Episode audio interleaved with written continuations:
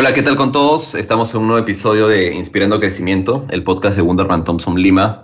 Soy Rodrigo Martínez, eh, director del equipo de consultoría e-commerce, y el día de hoy estamos con Miguel Baeza, director de experiencia en Wunderman Thompson, y con Carmen Gerea, eh, nuestra invitada eh, especial del día de hoy para hablar de experiencia, ¿no? un tema creo que de los más importantes cuando se habla de de e-commerce y de los que a veces no se le presta tanta atención ni se le da la importancia creemos que debería, así que por eso hoy vamos a discutir eh, desde qué es el UX hasta ya eh, preguntas un poco más específicas ¿no? de, sobre el proceso y mejores prácticas, etc.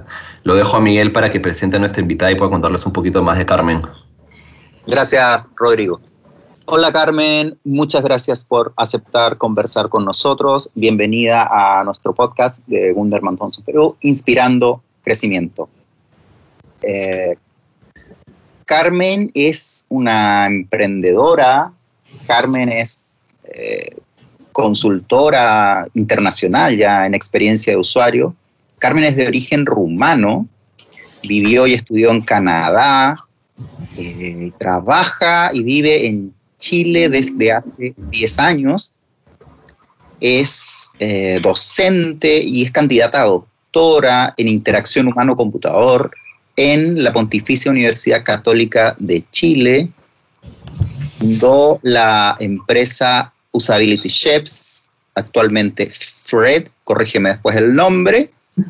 Y eso es un poco de la experiencia de Carmen que les puedo contar. Carmen, eh, bienvenida. Eh, corrígeme alguno de los datos. Rodrigo, Miguel, eh, hola, buenos días, buenos días a todos.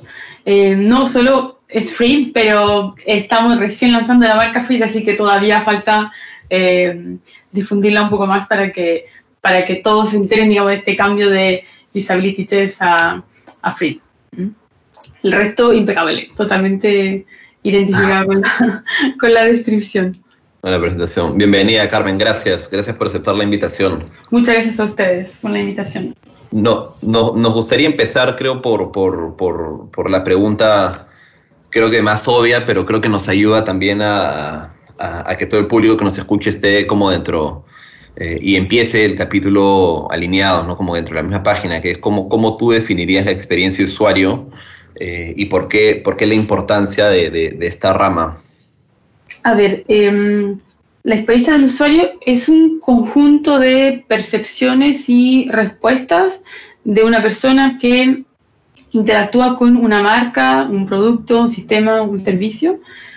Y por lo general usamos un sistema o dispositivo a partir de una necesidad determinada, ¿cierto? Ahora, más allá de eso hay atributos emocionales, afectivos y experienciales que completan estos aspectos instrumentales de la, de la necesidad. En ese sentido, la experiencia del usuario es una consecuencia de algo y tal como algunos autores lo, lo mencionan, los diseñadores no, no, pueden diseñar la experiencia, ya que es algo individual, es, es única y es personal, sino más bien diseñamos para la experiencia. Eh, ahora, ¿por qué eso es importante? Bueno, porque muchas veces eh, un error eh, mínimo de diseño, ¿cierto?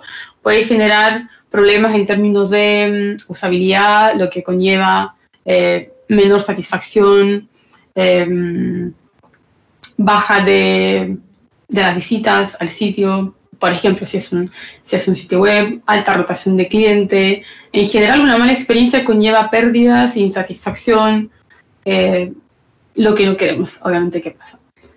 Ahora, el mismo concepto de la experiencia de usuario ha ido evolucionando en el sentido que muchas veces los profesionales ya no hablamos solo de la experiencia de usuario, sino que más bien de la experiencia cliente, porque vemos el cliente en su relación más holística con la marca, más allá de una interfaz, porque la experiencia de usuario está, eh, se rige, digamos, a nivel de una interfaz, ya sea un sistema eh, móvil, un sitio web, un tótem dentro de una sucursal. Por lo tanto, es importante ver la experiencia más allá de solo una interfaz y pensar en el ciclo de vida completo de un cliente o una interacción completa que puede, puede significar pasar de varias interfaces a otras. De acuerdo, ahí, ahí justamente un ejemplo que creo que siempre sucede es no sé, en los e-commerce cuando, cuando se piensa solo hasta que se realiza la transacción en la web, ¿no? Y, no, y, no, y realmente no estás pensando hasta, hasta lo que viene un poco después también, ¿no? La, evolución del producto o el cambio, ¿no? O, de repente esas interacciones post-marca que al final están englobadas dentro, dentro de esto que dice ya no es solamente el UX, sino eh, el CX, ¿no? La, la, experiencia holística, como dices, del, de los usuarios. Claro, porque, porque finalmente tú puedes comprar un producto X, ¿cierto? Y, no sé, desde cosas tan, tan básicas como eh, que haya una consistencia en la información entre lo que viste en la web y lo que te llegó a tu correo como confirmación, versus eh, el producto que te llegó a tu casa y lo que está pasando más allá de eso después con el servicio de postventa, eh, con eventuales reembolsos, con la facturación, etcétera. Entonces, cada día más finalmente no nos fijamos solamente en un proceso acotado a lo que está pasando en la interfaz, sino en la experiencia completa. De acuerdo. Y cuéntenos, Carmen, un poquito sobre sobre, o sea, ya tu experiencia en el sector, ¿no? Desde, desde, desde que comenzaste eh, hace ya algunos años y cómo, cómo, ha ido evolucionando esto, ¿no? ¿Cómo, cómo, cómo, cómo ha ido evolucionando la, la, la, práctica del UX en estos últimos años eh, desde tu experiencia? A ver, yo empecé a trabajar en UX cuando todavía no hablábamos en sí del término user experience. Fue hace 14 años atrás, cuando, cuando vivía en Canadá. Y cuando trabajaba en marketing, después pasé a, a investigación de mercado, finalmente a, a SEO y terminé en e-commerce. Y en e-commerce me di cuenta que era fundamental eh, la experiencia, porque eh, todos esos hilos que son desde la analítica a la interfaz, al producto, a la postventa, finalmente necesitan de una, de una continuidad. En ese minuto, en verdad, por lo menos en mi, en mi círculo, digamos, hablamos mucho más de usabilidad, más que de wikis. Y en ese sentido sí nos preocupábamos de eh, usabilidad, accesibilidad, arquitectura de información, eh, que la navegación sea consistente, por ejemplo, en la, en la práctica, ¿cierto? Y empezamos a hacer testeo con usuario. Mi, mi primer testeo con usuario lo hice en 2000, por ahí por 2008. Eh, y en ese minuto era un poco como un, un, círculo restringido, ¿cierto? O sea, los que trabajábamos en la web sabíamos que era importante testear, sabíamos que eh, la analítica era una manera de validar nuestra hipótesis, pero sí faltaba en el fondo llegar un poco a la, a la alta dirección eh, faltaba convencer. Entonces siempre estábamos o pasábamos una buena cantidad de tiempo convenciendo que era importante investigar y también invertir en eso. Cosa que ahora me da la impresión que es un poco más, eh, no diría fácil, pero sí se da con mayor frecuencia que hay personas en las altas direcciones de las empresas que saben de eso, porque finalmente los que eran junior hace, hace 15 años atrás, hoy día están en esos cargos, entonces están formados, están evangelizados y a su vez tienen los equipos eh, correspondientes. Entonces, en, esta, en ese sentido creo que los equipos en sí han evolucionado también, no solamente las prácticas.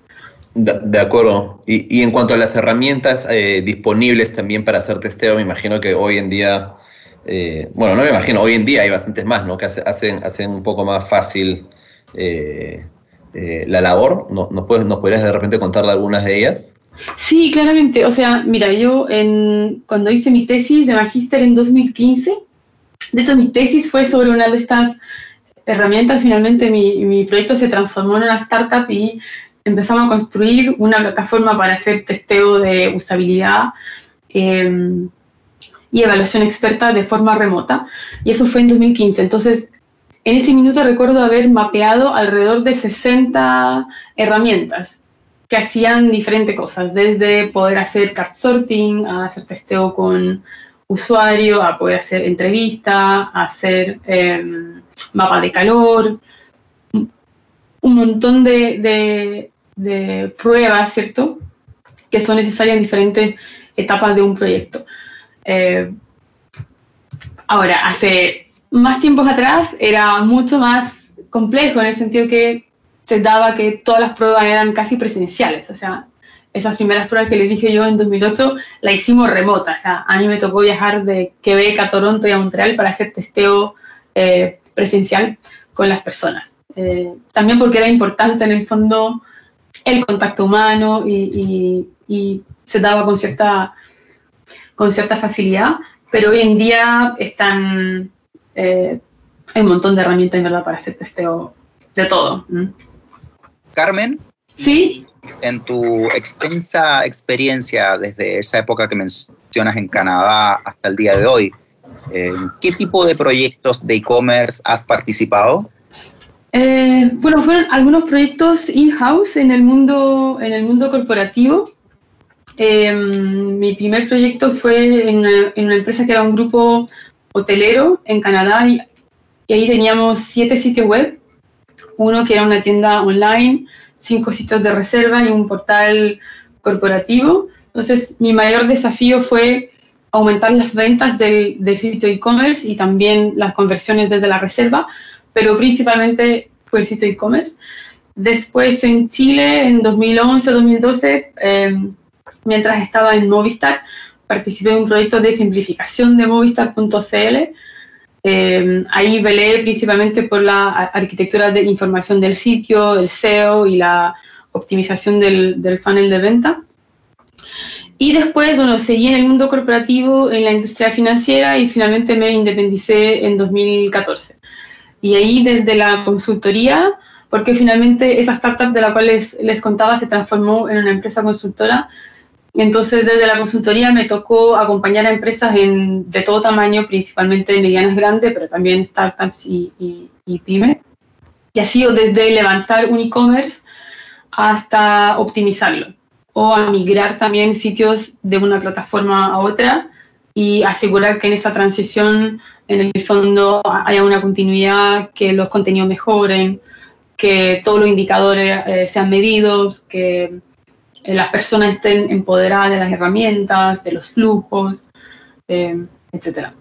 Entonces, ahora desde el 2018 estoy en un proyecto de e-commerce en América Central a través de una agencia de las Naciones Unidas que se llama el ITC o el Centro de Comercio Internacional. Y ahí estamos, eh, bueno, por un lado diseñando metodología de mentoría para que por ejemplo, instituciones locales pueden acompañar a las pymes de sus respectivos países a levantar un e-commerce y hacerlo crecer.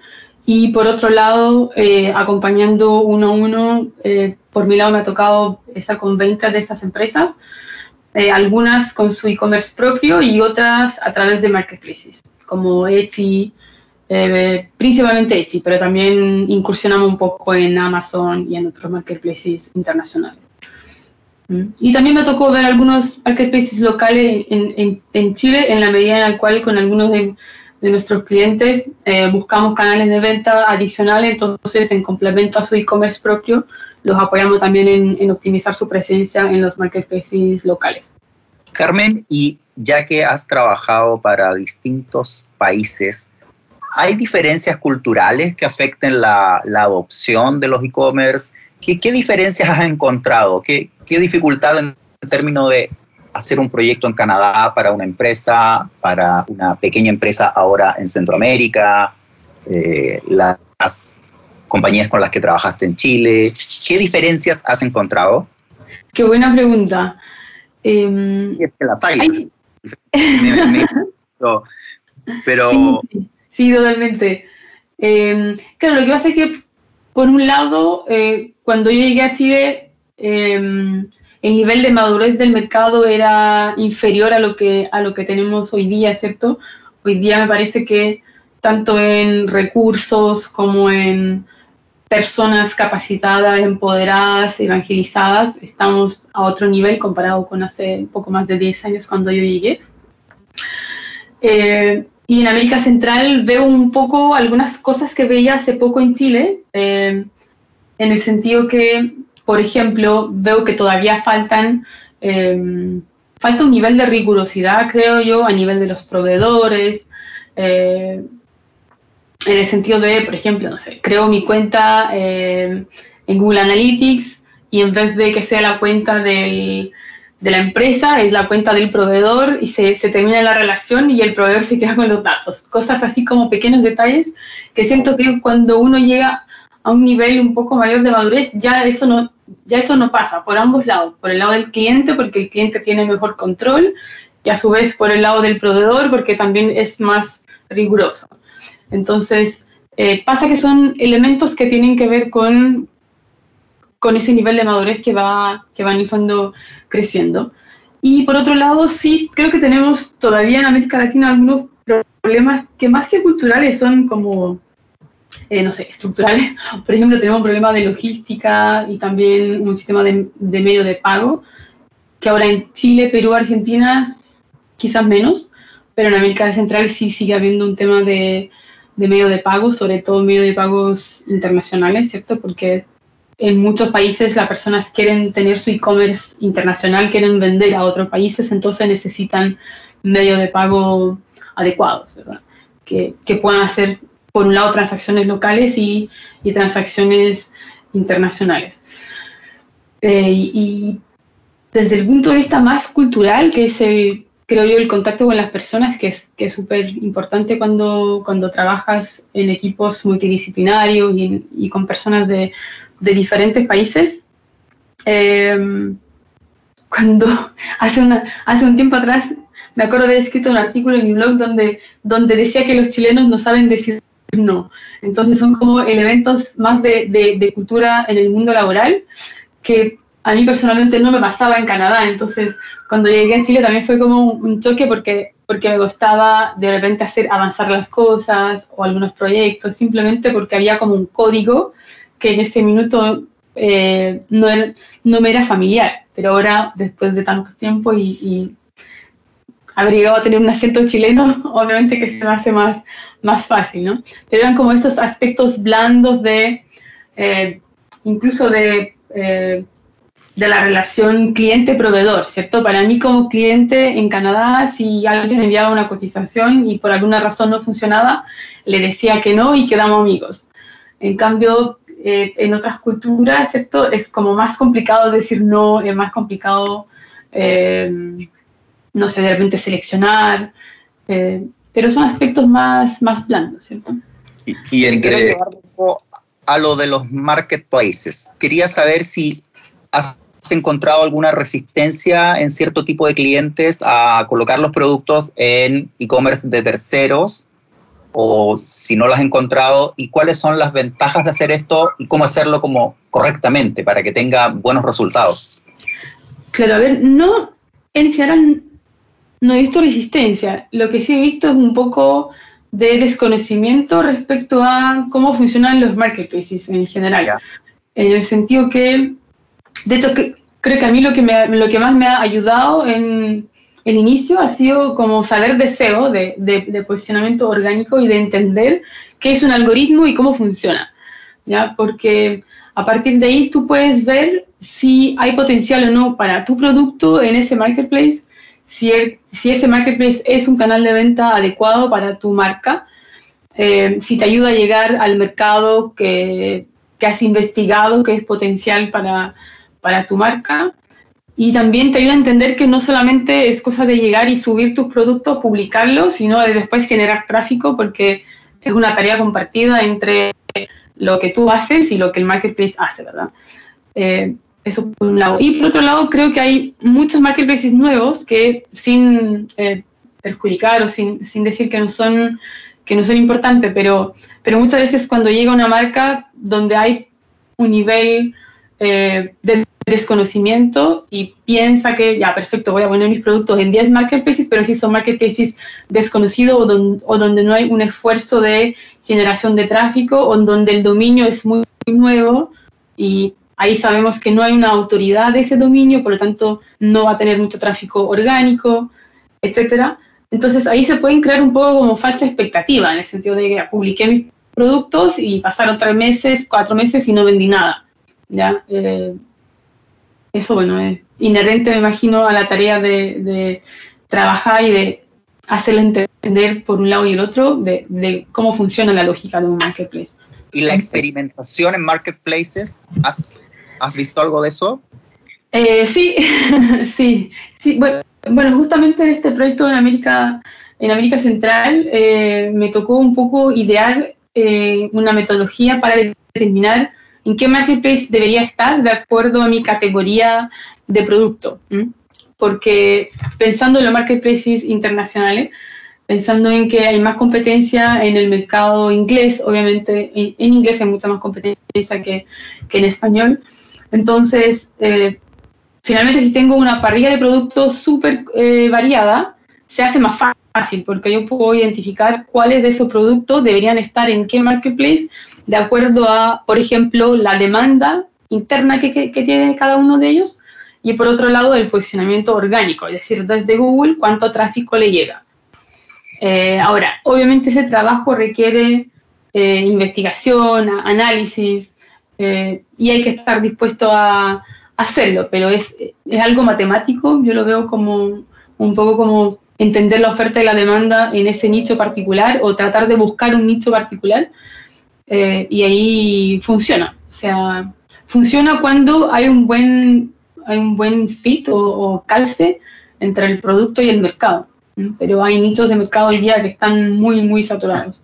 Ese, tema me, parece a mí súper importante haberlo tocado ahora porque marketplaces es una de las palabras creo que ha estado en Perú al menos durante esta situación eh, cuarentena como en boca de todos, ¿no? se ha visto un, crecimiento eh, increíble en, toda, en, toda en todos los, marketplaces que operaban en Perú, eh, en cuanto a nuevas empresas y en cuanto a ventas también pero sucede uno, una de las cosas que tú justamente mencionabas, Carmen, de, claro, también creen que, que, trabajar sobre un marketplace es entrar y van a empezar a vender como automáticamente, ¿no? Lo, cual no es así. Y una, una, una de las cosas que nosotros es, es como eh, empujamos mucho es que justamente, o sea, hay trabajo por hacer dentro del marketplace, ¿no? No es como subo mis productos y ya está, ¿no? Sino realmente hay que, desde un tema de contenido mismo, ¿no? De revisar los contenidos, las descripciones, las fotos que se están utilizando, ¿no? Los keywords, etcétera, porque al final, como, como tú mismo has mencionado, al final todos estos marketplaces también tienen como algoritmos, no será un algoritmo como el de Google, pero hay que, hay que también como, como entenderlo, a ver cómo cómo hacemos para posicionarnos por encima del otro o aparecer en, primero en los buscadores cuando se buscan temas relacionados a nuestros productos, ¿no?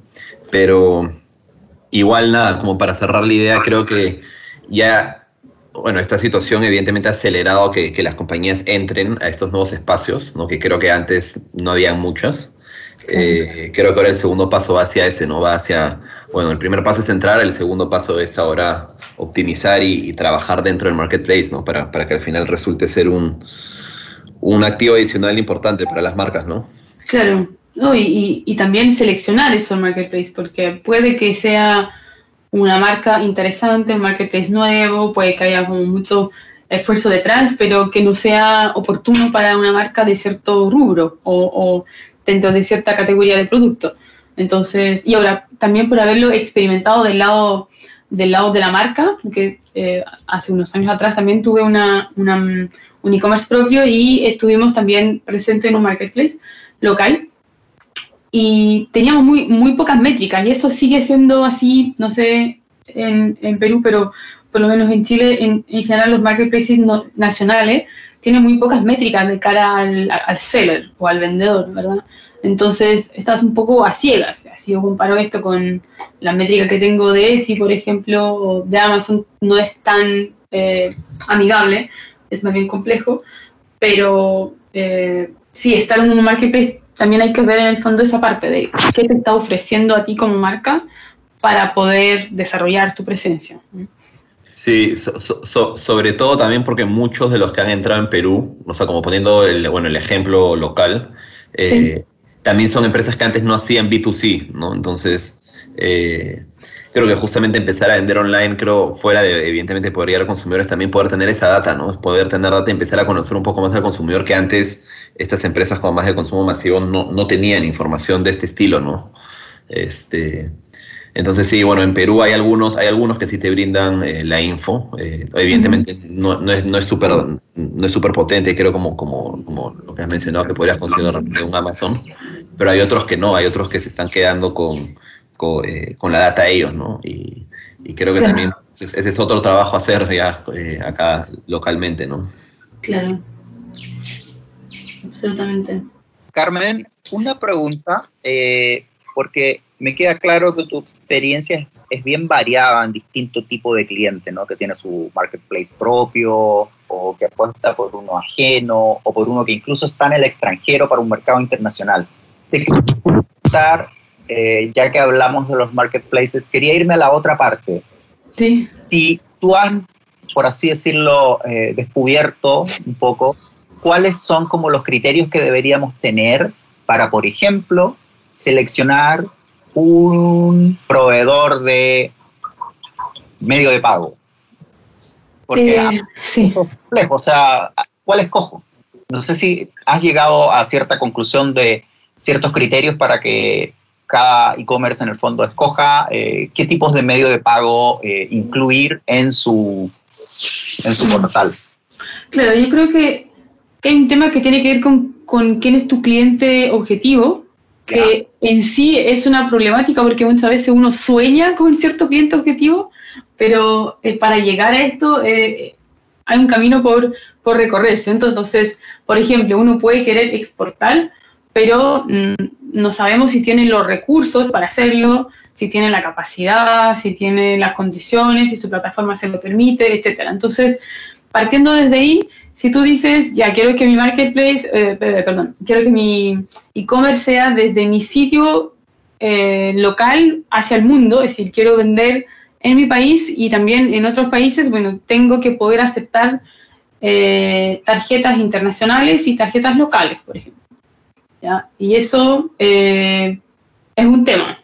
También depende de con qué plataforma estoy funcionando. Es decir, si mi sitio está construido sobre Shopify, por ejemplo, tengo ciertas restricciones. Si lo voy a eh, des- desarrollar sobre Magento, sobre Vitex, sobre qué sé yo, otra, otras plataformas, también tienes que ver eso, la, compatibilidad.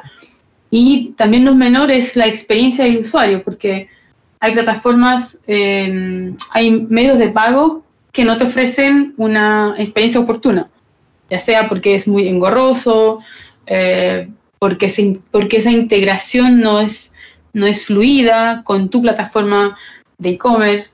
Entonces, eh, ahora, como emprendedora, mi, mi criterio es súper amplio en el sentido que tengo que buscar un justo equilibrio. O sea, raramente voy a poder encontrar todos los factores perfectos eh, articulados para que todo resulte de manera impecable. Pero si tuviese que desarrollar un e-commerce hoy día y seguramente lo haría sobre Shopify, entonces de partida ahí tendría los medios de pago que acepta Shopify, o sea, las plataformas con las cuales Shopify se integra, que son diferentes de, de cada país y eh, en Chile son algunas, unas pocas, y en Perú son unas pocas, y en Guatemala o en otro país son unas pocas. Entonces desde ahí ya se restringe mi, eh, mi lista de opciones, ¿verdad?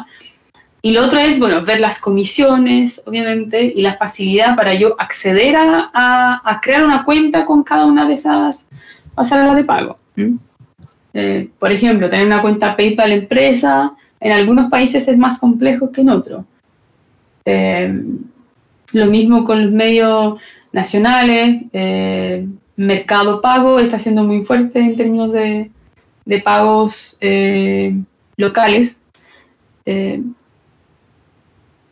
Que todavía no funcionan tan bien a nivel regional, en el fondo, porque son gestiones eh, o operaciones diferentes por, por país, ¿verdad? Pero eventualmente también nos falta, a propósito de, de la, de, la, de la pregunta de antes, también nos falta un- una continuidad a nivel regional, o sea, eh, un medio de pago que, que funcione en todo la TAM, por ejemplo. Honestamente, a menos que yo desconozca, pero hoy día no veo que, que haya uno que esté funcionando bien en todos los países y que se integre bien con estas plataformas grandes, por lo menos. ¿Mm? No, o sea, se siente, se sienten que hay algunos trabajos, ¿no? Eh, Claro, sí, o sea, el mundo pero fintech ha hecho mucho, Sí, mucho avance y, y a mí me, me- me pasó que les dije a algunos chicos en Chile que conozco bien, que están haciendo un gran trabajo, y les dije, oye, pero hagan algo en, en otros países, hagan algo en Perú, en América Central. Y me dijeron, pero todavía nos queda mucho por hacer acá, entonces hay que ir como paso por paso, ¿me fijas? sí, igual es un avance, ¿no? Eh, De, de Sí. hecho, o sea, hablando también de experiencia local, me acuerdo haber tratado de hacer un, proyecto en Shopify hace algunos años y claro, no habían pasarelas de pago como, como Perú, no habían algunas internacionales que aceptaban en Perú, pero no eran evidentemente las más cómodas con las cuales trabajar. Hoy ya siquiera hay unas tres este, con las que podrías integrarte de manera rápido y trabajar realmente rápido acá.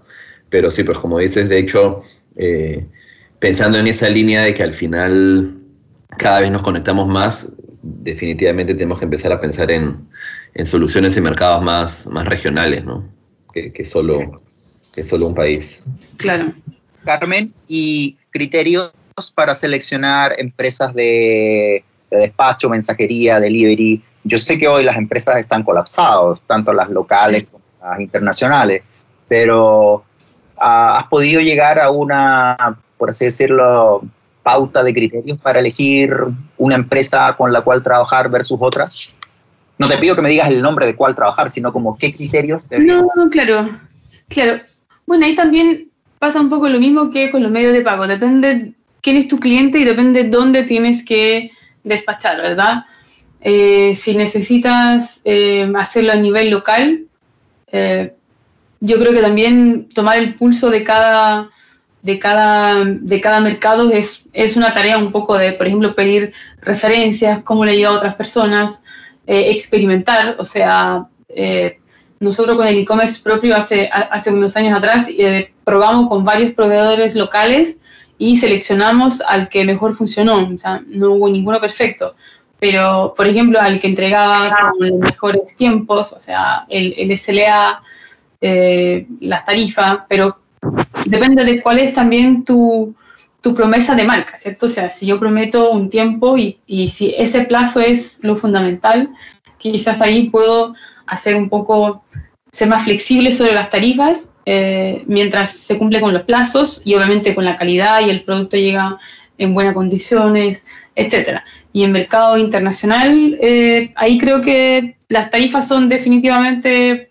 eh, quizás el elemento fundamental y, para mí también ha sido como cotizar en diferentes proveedores, plazos y, tarifas y también ofrecerle al cliente la posibilidad de elegir, es decir, tanto en tu e-commerce propio como en el marketplace puedes tener dos, tres tarifas configuradas y que la persona elija si está dispuesta a pagar más para recibir el producto más rápido o si eh, no es un producto eh, de primera necesidad que debería llegar en un plazo corto, bueno, ser más flexible y tener una mejor tarifa. Eso también es algo que en el fondo no lo tienes que saber tú, sino que el mercado lo tiene que decidir de alguna manera.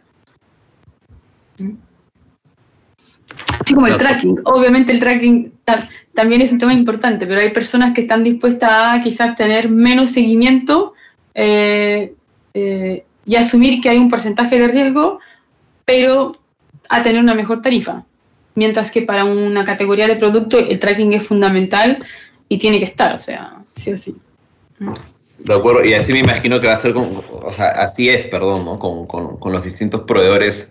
De, de, hecho, de hecho, dada la coyuntura también acá, han salido un montón de nuevos proveedores para, para todas estas, no, para, sí, bueno, han salido un montón de proveedores para todas las distintas ramas del e-commerce y muchos proveedores nuevos ¿no? Y algo que conversábamos en, un capítulo anterior, porque todos están ligados al, o sea, todos los de esta temporada están ligados como a e-commerce. Eh, también nos, nos comentaban como que a veces, claro, los que están recién entrando a, hacer e-commerce, a veces prefieren irse como por los grandes y los consolidados, pero a veces esos grandes y consolidados súper conocidos como al ser grandes y consolidados y súper conocidos, como que no se están dando abasto también, ¿no? Y de repente a veces es inclusive, bueno, e, explorar estas nuevas opciones que, que al final te van a dar de repente un servicio mucho más como personalizado eh, y, comprometido, ¿no? Porque justamente también recién están empezando. Pero nada, ahí coincido, coincido contigo que al final es, es un poco cuestión de evaluar y, creo que en cada servicio de estos proveedores hay, hay, muchas variables a tomar en cuenta, ¿no? Y cada uno va a tener que ir a priorizar qué es lo que, qué es lo que prefiere, ¿no? De cara, de cara a contratar el, proveedor. Claro, exactamente. Y lo mismo, bueno, la misma idea de la experiencia, finalmente ahora mientras mientras comenzamos me acordé de, cuando nosotros usamos ese marketplace y, teníamos que ingresar las órdenes adicionalmente en el sitio del proveedor de, servicios de, de despacho y era, es que era demasiado complejo, o sea, en verdad era, seguro, súper complicado. Eh, un montón de pasos, un formulario interminable, ingresaba la misma información tres veces, entonces eso ya es pérdida de tiempo, es ineficiente. Entonces, aunque hubiese tenido una tarifa un poco mejor que otro proveedor, pero al final si, si, el, si el otro me aporta mayor valor porque es más eh, amigable, porque, incluso porque tiene un mejor servicio, ¿no? yo prefería ir personalmente una vez a la semana y llevar todos los, todos los eh, pedidos a otro proveedor que era súper amigable. Entonces, eh, no. De acuerdo.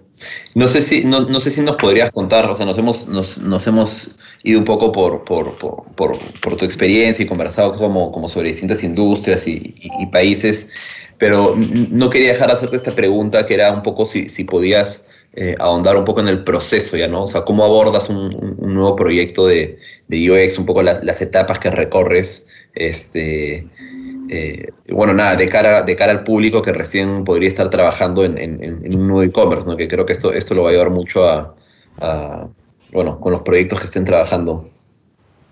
Claro, a ver si, si es un proyecto existente que digamos que tomo y, y tengo que mejorarlo, eh, lo fundamental va a ser entender el contexto, ¿cierto? Entender en qué, en qué está, eh, cómo funciona su tráfico hoy día, si vende o no vende, por qué no vende. No vende porque no tiene mucho tráfico o no tiene porque su, porque su tráfico no está convirtiendo.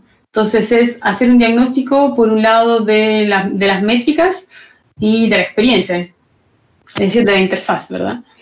Em, después, identificar brechas y ver si finalmente lo que se requiere es una mejora incremental o si realmente hay que rediseñar.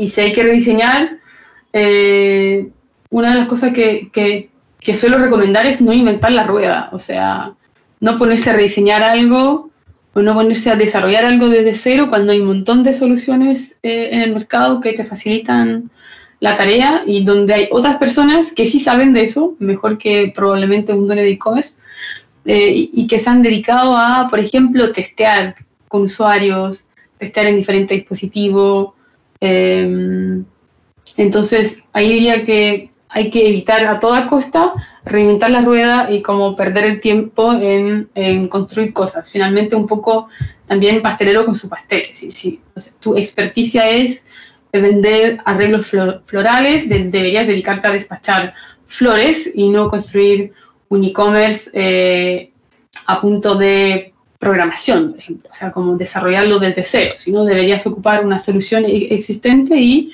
adaptarla a tu marca, finalmente. ¿Mm? Y finalmente medir, obviamente siempre hay que estar como midiendo, midiendo. Eh, obvio, eso ya es eh, un poco, debería ser algo innato, ¿no? No, no deberíamos hacer, no es en pro de, enamorarse de los datos y de, y de, medir a toda costa, pero sí de buscar eh, aquellos indicadores accionables que nos permitan mejorar, ya sea como proceso o de cara al usuario.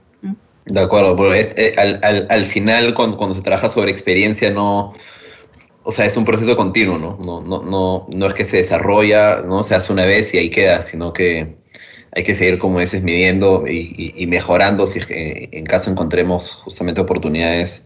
Este, y bueno, y en el caso, en el caso de desarrollar, porque ahorita, ahorita nos has contado sobre, sobre cómo abordas un proyecto ya, o sea, que ya está en marcha, ¿no? una interfaz que ya existe. Eh, me imagino que cuando el proyecto empieza de cero, tendrás algunas etapas previas eh, o, la etapa de investigación eh, se, se, ampliará un poco más. Claro, totalmente. Bueno, si, si es un proyecto nuevo, también ahí depende. Por ejemplo, si, si es una marca que ya está vendiendo en, en, en, otros canales más, más tradicionales, hay que buscar mitos, básicamente. Hay que ver dónde puede, o sea, cómo deberías eh, lanzar tu e-commerce, dónde deberías, em, qué oportunidades deberías aprovechar para no ser uno más dentro de una multitud de, búsquedas o dentro de una multitud de, sitios. Y lo mismo si al revés, si todavía no sabes qué vas a vender y estás buscando desarrollar o diseñar un producto, hay hoy día un montón de, datos que te permiten ver qué buscan las personas. Entonces, si tú haces así como un gráfico, ¿cierto? Como un diagrama Venn entre lo que tú sabes hacer, lo que buscan las personas y lo que las personas están dispuestas a pagar, ahí hay una zona que puede ser una oportunidad. No sabemos, hay que validarla. ¿Ya? Pero la investigación de todas maneras es clave, porque si no, es súper fácil hacer un e-commerce. O sea, te creas una cuenta en una de, esas plataformas de las cuales conversamos, eh, subes tus productos y listo. Pero eso no es nada. O sea, en verdad hay que, hay que prepararse. A su vez, no hay tampoco que estar meses investigando sin hacer nada, porque te vas a perder el timing o bien no vas a validar nada, ¿no? Entonces, hay que buscar el equilibrio entre eh, actuar, ¿cierto? Eh, pasar a, implementar y investigar, que también debería ser una tarea continua porque puede que un producto haya mucha demanda para ese producto hoy día, pero no en tres meses más. Entonces puede que haya una estacionalidad o simplemente eh, por tendencias puede ser que sean otros los productos interesantes que deberías, que deberías lanzar al mercado. Entonces también esta investigación es un proceso continuo, ¿no? De acuerdo, es, esa, creo, ese, ese balance también entre, entre, entre, o sea, que tanto investigamos y, el tiempo también, a, mí me parece súper, súper importante porque, o sea, hemos visto casos también ahora, eh, ¿no? En, en, estos más de 120 días que vamos de, de pandemia, de compañías que salieron súper rápido, de hecho algunas en verdad o sea, creo que han sorprendido a todos, ¿no? Porque a pesar de que igual hayan salido en, plataformas como ya existentes y, evidentemente eso acorta el tiempo, no sé, pues lo hicieron en dos, tres semanas y estaban eh, activos vendiendo y hoy, de 100 días después, inclusive ya han, hecho cambios y han mejorado y han aprendido un montón, ¿no? Mientras que otras creo que se quedaron en el, en el, en el investigar, en el cómo lo hacemos, en, en no sé, en evaluar los 25 proveedores que hay para, para, para todo. No, no, no. A veces había que hacer un poquito más lean, ¿no? Un poquito más... No, terrible. Eh, de verdad yo soy muy amiga de la agilidad y de, y de la metodología lean porque, porque tanto como interno como, como proceso, ¿cierto? Es desgastante eh, estar siempre en el papel y proyectar y cómo lo haríamos, cuando en verdad hay que hacerlo. O sea, definitivamente hay que hacerlo. Y también hay que ver cómo, cómo se proyecta ese e-commerce eh, más adelante. En el fondo, si tú pusiste todo todos tus recursos en algo, en una estructura demasiado compleja, porque estudiaste eh, tan bien y evaluaste todos los proveedores del mercado y elegiste al más, al más perfecto que, que va a reinventar la rueda por ti, y después en cinco meses más, como, ¿qué vas a hacer? ¿Con quién se integra esto? Eh, ¿Cuáles son las posibilidades para escalar? ¿Cómo vas, cómo vas a escalar tu e-commerce? Entonces, creo que ahí la, elección de la solución de sobre qué vas a, construir es importante, pero a su vez no te debería hacer perder el foco en tu producto y en cómo llegar al mercado. 100%, 100 de acuerdo. Carmen, para ya ir la sesión, eh, quería que nos dejaras unas reflexiones finales, unas recomendaciones eh, nos quieras decir que nos ayude a todos a mejorar la experiencia y hacer crecer los e-commerce. Wow. Em, a ver, creo que entender el contexto es importante. Entender quiénes son tus usuarios potenciales, dónde está la demanda, cómo buscan las personas, eh, cuáles son tus competidores y tus competidores en e-commerce y tus competidores en Google o en el marketplace, no, no necesariamente en tu, en tu proximidad inmediata. Creo que eso es fundamental. Después es elegir una solución que te permita crecer, que te permita escalar, que no tenga una estructura de costos demasiado compleja de cara a que tú puedas hacer una reflexión eh, dentro de X meses y decir, a ver, ¿eso funciona o no funciona? Y si no funciona, perfecto, fin del experimento, pasamos a otra cosa. Eh, y si se puede mejorar, perfecto, mejorémoslo. ¿Qué se necesita para mejorar? Entonces, también apropiarse estas, estas herramientas y verlas como tal, como herramienta. Finalmente, tampoco poner todos los huevos en el mismo, en el mismo canasto, en el sentido que eh, deberíamos preocuparnos de las funcionalidades básicas, digamos, de un e-commerce, pero también de qué se requiere para hacerlo, para hacerlo crecer en cuanto a ventas, generación de demanda, marketing, email marketing, como ver un poquito el, el panorama completo. Y finalmente creo que un punto fundamental son las personas. En el fondo, ¿con qué equipo vamos a hacer eso?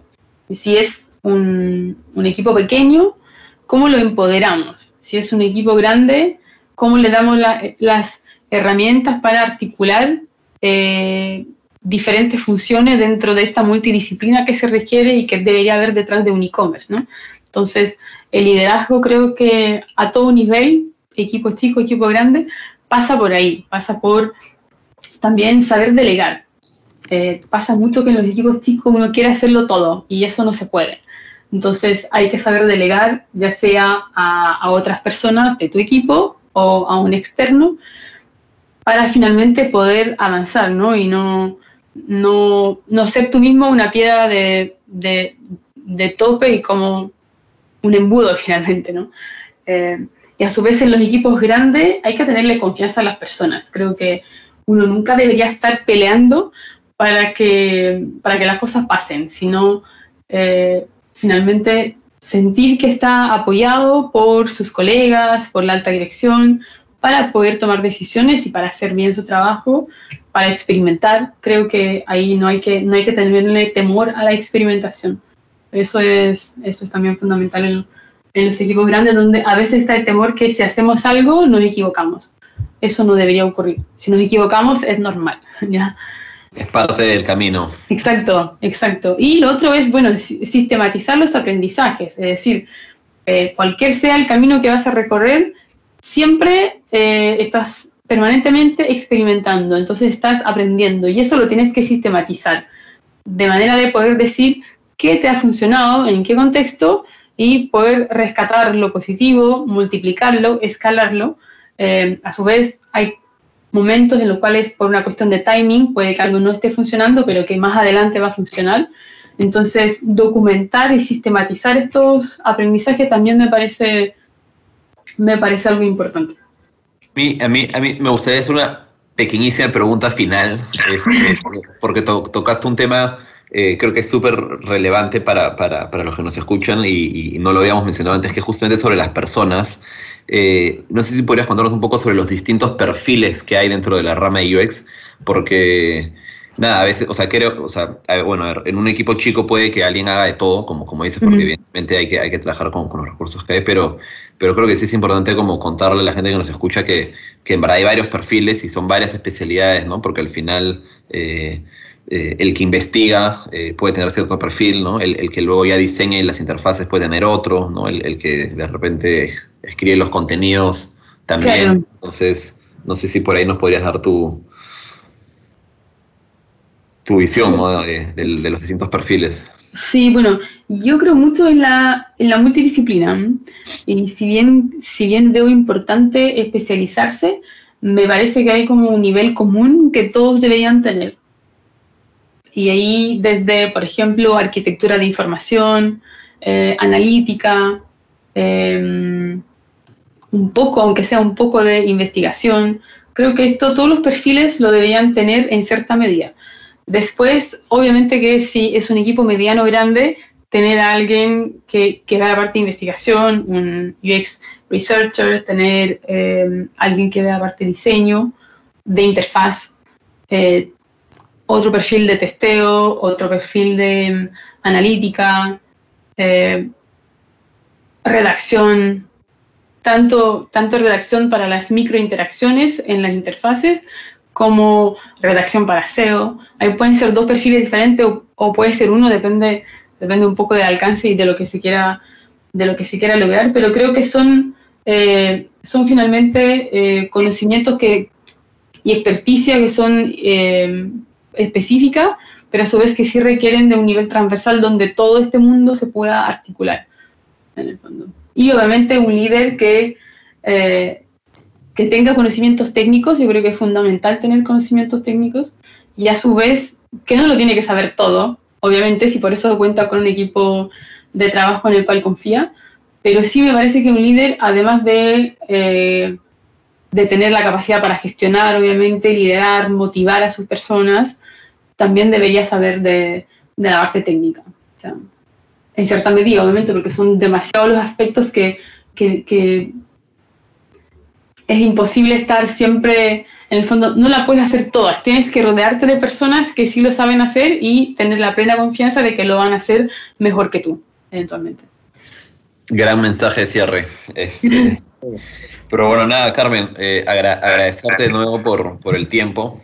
Eh, creo que, como dije al inicio, este, este tema de experiencia UX eh, es amplio, ¿no? De hecho, hay un montón, justo ahorita que cerrábamos con esto de los perfiles, las especialidades, ¿no? los, conocimientos técnicos, etcétera, que, que, hay que tener.